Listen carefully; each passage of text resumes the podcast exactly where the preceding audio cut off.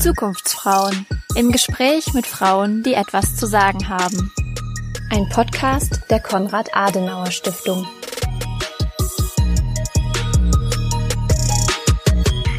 Hallo zur fünften Folge der Zukunftsfrauen.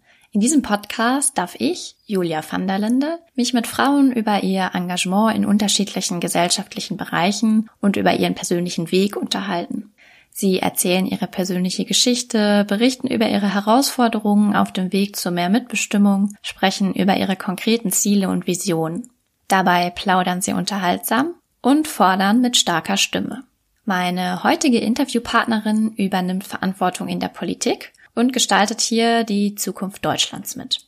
Nadine Schön ist Bundestagsabgeordnete für das nordöstliche Saarland und spricht mit mir heute darüber, warum eine gute Digitalpolitik gute Zukunftspolitik ist, über ihre Begeisterung für Open Social Innovation und was die Dorfbushaltestelle mit ihrem politischen Engagement zu tun hat.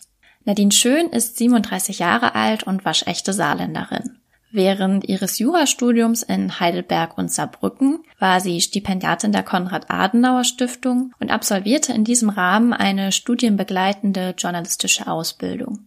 Nachdem sie von 2004 bis 2009 Mitglied des Saarländischen Landtages war, zog sie 2009 in den Deutschen Bundestag ein.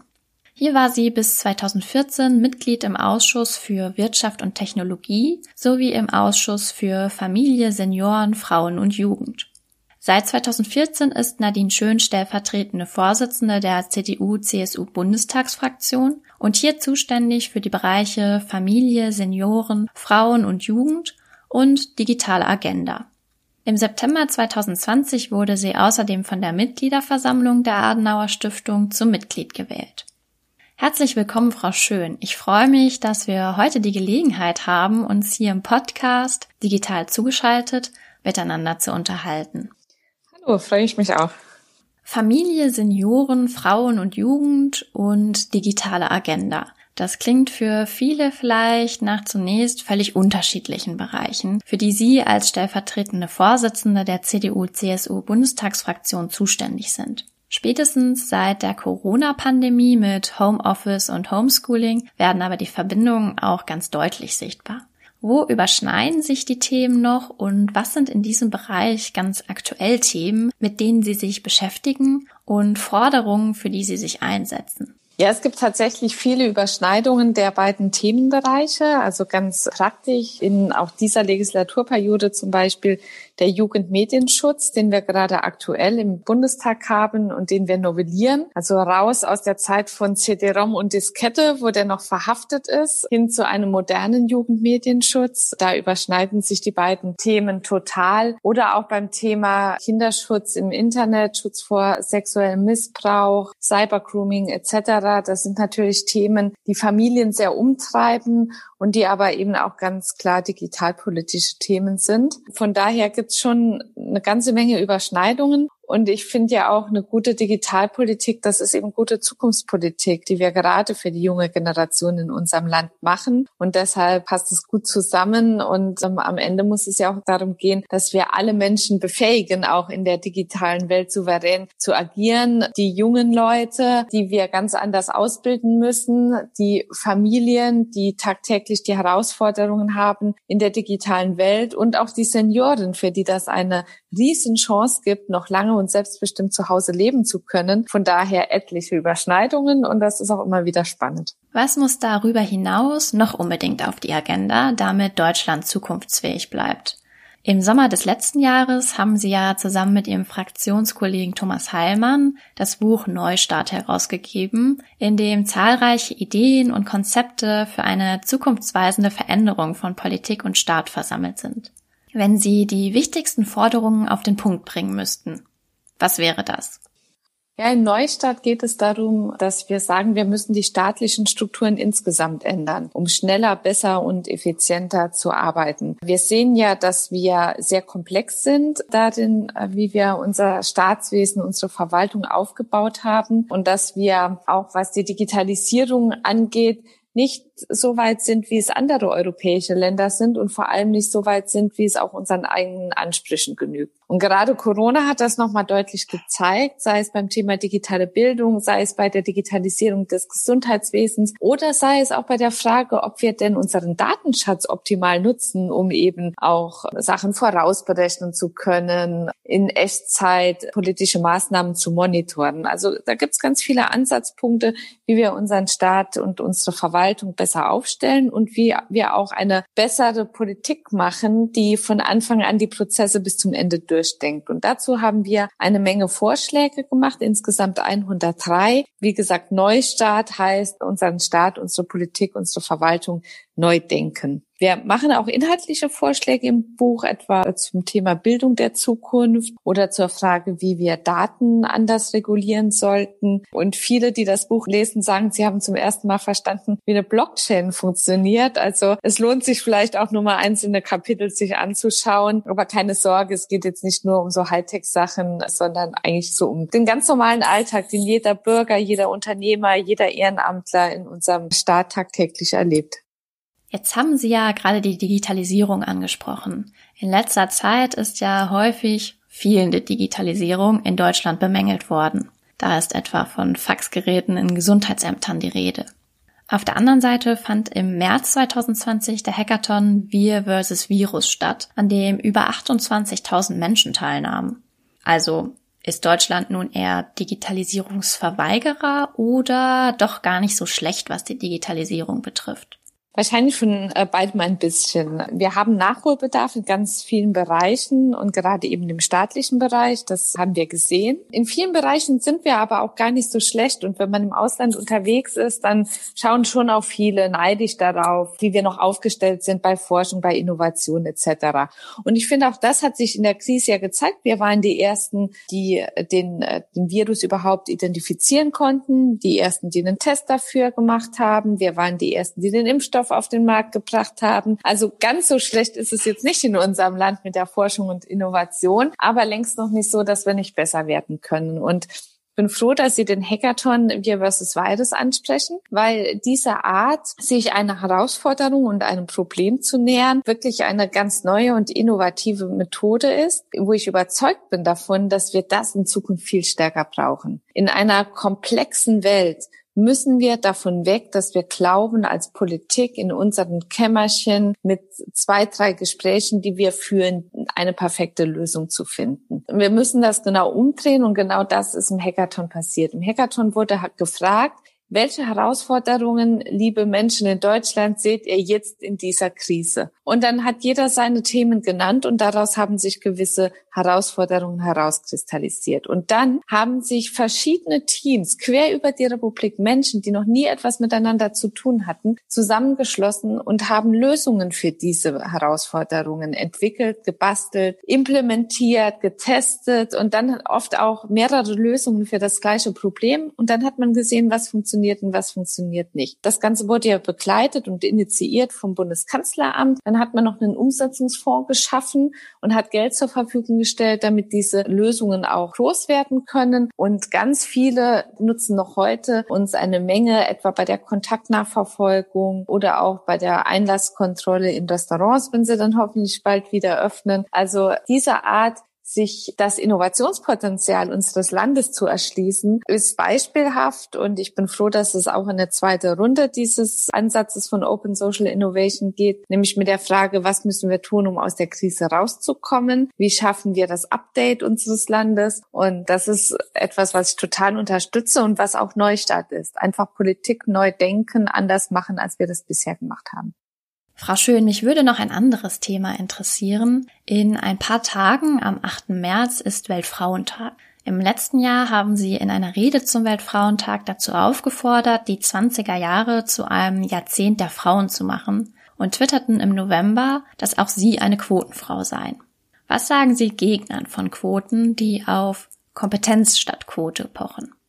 Ja, es ist ja kaum zu übersehen, dass die Führungsetagen in fast allen Bereichen unserer Gesellschaft immer noch sehr männlich strukturiert sind. Das ist in der Wirtschaft so, in großen Konzernen, das ist im ganzen Gesundheitsbereich so, die großen Krankenversicherungen, Unfallversicherungen etc. Überall sind die Führungspositionen männlich geprägt. Das ist auch in der Verwaltung noch überwiegend so. Da ist es zwar besser als in der Wirtschaft, aber auch noch nicht so, dass man von einer echten Gleichberechtigung sprechen kann. Und jetzt kann man natürlich sagen, naja, okay, da wir setzen ja auf Kompetenz, dann waren alle Frauen einfach nicht gut genug. Aber da muss man sich doch wirklich mal die Frage stellen, ob das denn sein kann, bei einer Verteilung von 91 zu 9 Prozent, wie es etwa in den Vorständen der DAX-Unternehmen ist, ob das wirklich nur an Kompetenz liegen kann. Und da würde ich mal sagen, das ist schon allein an den Zahlen sieht man schon, dass das nicht die Erklärung sein kann. Und ich will mich auch nicht begnügen mit der Erklärung, naja, die Frauen wollen das nicht. Warum wollen die Frauen das nicht? Die Frauen wollen das deshalb nicht, weil die Strukturen in den Führungsetagen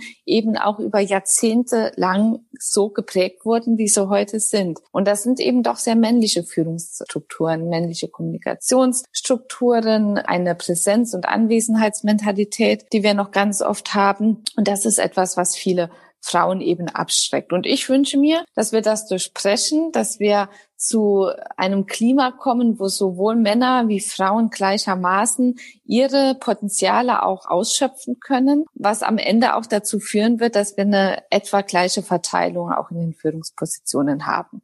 Da kann man jetzt darauf hoffen, dass sich das von unten entwickelt, aber die Erfahrung zeigt, dass es schon auch das Commitment von oben braucht. Und deshalb haben wir zum einen die Flexiquote, die ja weiterhin in den allermeisten Unternehmen gilt. Wir haben aber auch gesagt, da wo wir als Staat Verantwortung tragen im öffentlichen Bereich und bei Unternehmen, wo der Staat eben auch die Führungsposition mit besetzt, nämlich im Gesundheitswesen, da wollen wir uns verbindlichere Quoten geben. Und auch dort, wo es eben börsennotierte Aktienunternehmen gibt, das sind die ganz großen, voll mitbestimmt, da sagen wir jetzt künftig, dass auch ab vier Positionen im Vorstand eine Frau sein soll. Ich finde, das ist jetzt wirklich machbar, aber es zeigt, dass wir es auch ernst meinen. Zum einen mit unserem Ansatz, dass wir erstmal vor der eigenen Haustür kehren, aber auch damit, dass wir schon auch von den Unternehmen erwarten, dass sie das Thema auch ernst nehmen. Und ich glaube, am Ende gewinnen alle Männer, Frauen, wie auch unser Land und die Unternehmen auch selbst.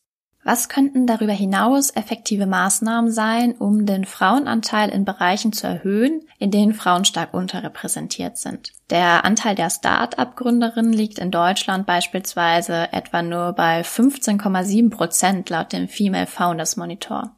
Also da sprechen Sie einen guten Punkt an. Es gibt die Herausforderungen in ganz vielen Bereichen und leider in all den Bereichen auch nicht die eine Lösung. Im Prinzip fängt das ja ganz früh an, auch bei Stereotype in Kinderbüchern. Ich habe zwei kleine Jungs, vier und sechs Jahre und wundere mich seit Jahren, dass die Feuerwehrmänner irgendwie immer noch Feuerwehrmänner sind und, und dann ist so pro forma ist immer so eine Frau mit abgebildet. Aber das zeigt schon, dass schon ganz früh auch in den Köpfen der Kinder eben Stereotype verankert werden werden. Und das ist zum Beispiel ein Punkt, wo wir anfangen müssen. Ein zweiter Punkt ist das Thema digitale Bildung. Wir brauchen den Umgang mit Daten, mit digitalen Systemen, mit Robotik. Das, das müssen alle Kinder lernen. Und deshalb müssen wir da schon früh in die Schulen, müssen aber auch am Nachmittag Mädchen wie Jungs Angebote machen, die sie dann auch gut und interessant finden. Und dann reicht es nicht zu sagen, ach, wie der Tina gefällt der Lego-Roboter nicht. Ja, wenn der Lego-Roboter halt nicht so gestaltet ist, der programmiert werden soll, dass sie Spaß dran hat, dann müssen wir uns vielleicht überlegen, ob wir den Lego-Roboter anders gestalten müssen,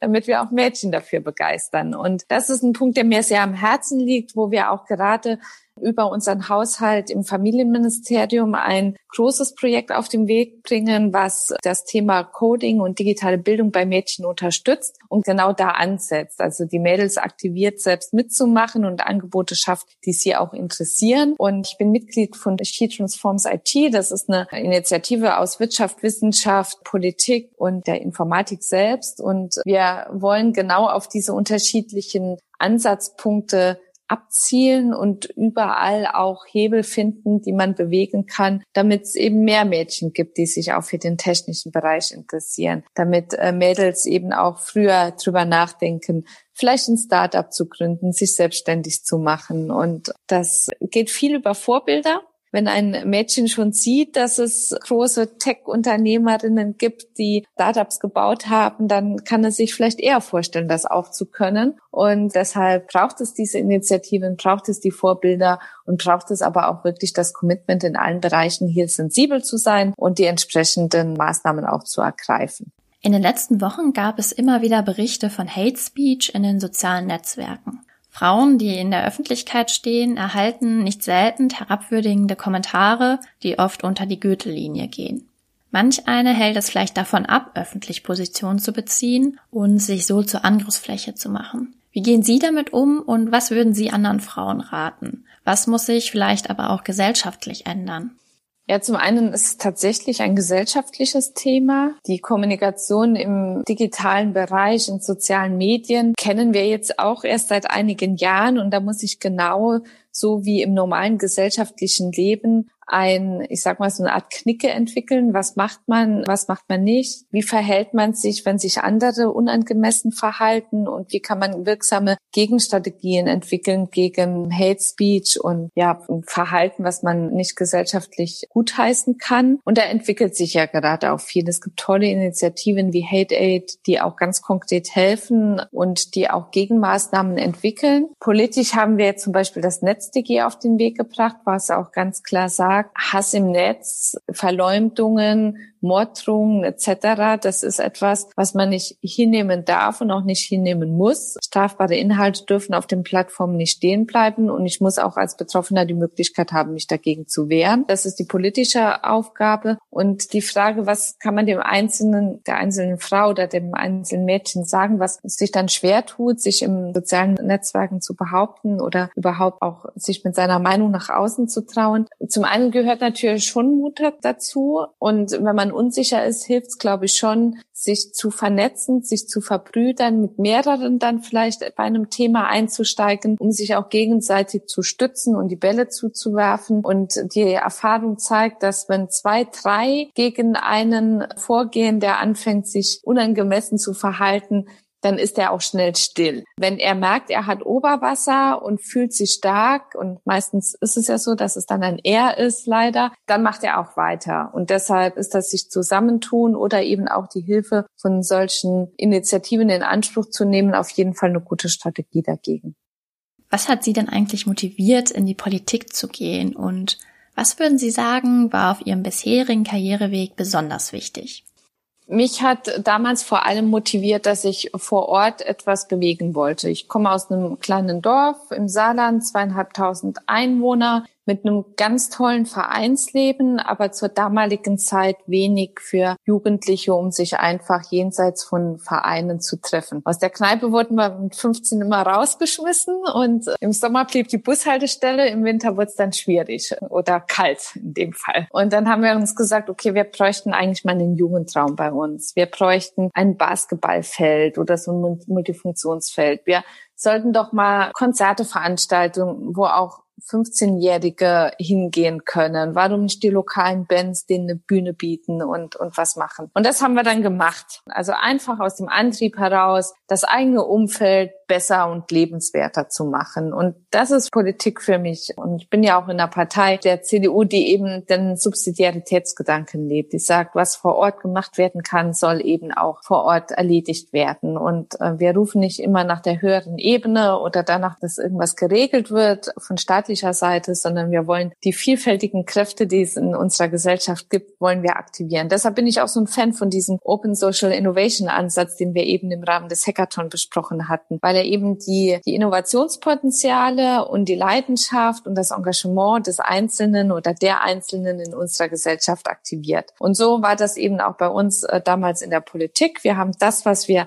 machen konnten, eingepackt und gemacht und hatten natürlich nicht in allen Bereichen Erfolge, aber wir haben auch was erzielt. Und das hat mich sehr motiviert, weil ich gesehen habe, okay, wenn man was macht, wenn man sich einmischt, dann kann man auch was bewegen. Und deshalb kann ich auch nur jedem empfehlen, das auch nicht gering zu schätzen, sondern die Möglichkeiten, die man hat, auch politisch zu nutzen, egal auf welcher Ebene. Was mich jetzt motiviert, ist vor allem auch die Initiative Neustart. Um das, was ich im Kleinen erlebt habe, nämlich diese Selbstwirksamkeit, eben auch aufs Größere zu übersetzen. Ich will, dass wir staatliche Strukturen haben, die funktionieren. Und ich will, dass wir Strukturen haben, wo der einzelne Bürger oder der einzelne Unternehmer oder das Startup, der eine Idee hat und eine Lösung hat, auch mit dieser Lösung durchdringt, wo er auch hilft, dem Staat, unserer Gesellschaft oder bei einem komplexen Thema wie der Klimakrise mit seiner Lösung auch anzukommen und in diesem Räderwerk eben einen Effekt zu erzielen. Und ich glaube, dass wir die Innovationspotenziale derzeit noch allzu oft liegen lassen. Und deshalb machen wir ja auch konkrete Vorschläge, wie wir dahin kommen, dass wir Innovationen besser in unsere Regulierung mit reinbekommen. Und vielleicht ist das so die logische Fortsetzung dieses Erlebnisses der Selbstwirksamkeit als Jugendliche, dass ich jetzt sage, und jetzt äh,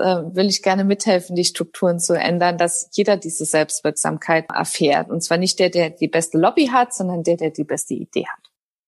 Was würden Sie nicht nur, aber insbesondere jungen Frauen sagen, wieso es sich lohnt, in die Politik zu gehen?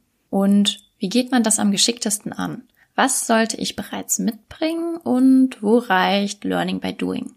Ja, mitbringen sollte man das Interesse an einem Thema. Und das kann ja sehr unterschiedlich sein. Das kann wie bei mir eben ein lokales Thema sein. Das kann aber auch ein sehr globales Thema sein. Es gibt eine Menge, gerade auch Frauen, die sich für das Thema Entwicklungszusammenarbeit interessieren. Und zu all den Themen gibt es ja auch in unserer Partei, ja auch in anderen Parteien, Netzwerke und Möglichkeiten, sich einzubringen, sich zu engagieren. Ich glaube auch, dass durch eine bessere Nutzung der digitalen Möglichkeiten es noch leichter leichter sein wird, sich tatsächlich dann auch inhaltlich einzubringen. Da können wir auch parteiintern noch besser werden und müssen es auch. Und deshalb äh, braucht es nicht viel, um parteipolitisch oder um politisch tätig zu sein, sondern vor allem ein Thema, die Bereitschaft, ein bisschen Zeit mitzubringen und eine gewisse Offenheit, sich auch auf Strukturen, die da sind, einzulassen, aber vielleicht auch der Wille, Strukturen, die man für nicht gut findet, mit zu verändern. Deshalb, es braucht keine besonderen Qualifikationen, sondern einfach die Leidenschaft und die Lust am Machen. Vielen Dank, Frau Schön, für die spannenden Einblicke und wertvollen Tipps. Danke, dass Sie sich für dieses interessante Gespräch Zeit genommen haben. Sehr gerne. Vielen Dank. Und Ihnen vielen Dank für den tollen Podcast, der bestimmt vielen Frauen Mut machen wird, sich zu engagieren oder sich politisch zu interessieren. Danke. Ich freue mich auf die nächsten Ausgaben. Ihr seht, auch ihr habt die Chance, unsere Gesellschaft auf eure Weise mitzugestalten. Überlegt doch mal, welche Themen euch wichtig sind und wofür ihr euch einsetzen wollt. Tut euch zusammen und gestaltet unsere Zukunft mit. Und wer dann noch ein paar Tipps für die Öffentlichkeitsarbeit oder die nächste Führungsaufgabe gebrauchen kann, schaut doch mal in unser Jahresprogramm des Frauenkollegs der Konrad-Adenauer Stiftung. Dort warten viele spannende Seminare auf euch, im Moment auch ganz bequem online von zu Hause. Abonniert unseren Podcast, um keine Folge zu verpassen und hört wieder rein, wenn es heißt Zukunftsfrauen im Gespräch mit Frauen, die etwas zu sagen haben.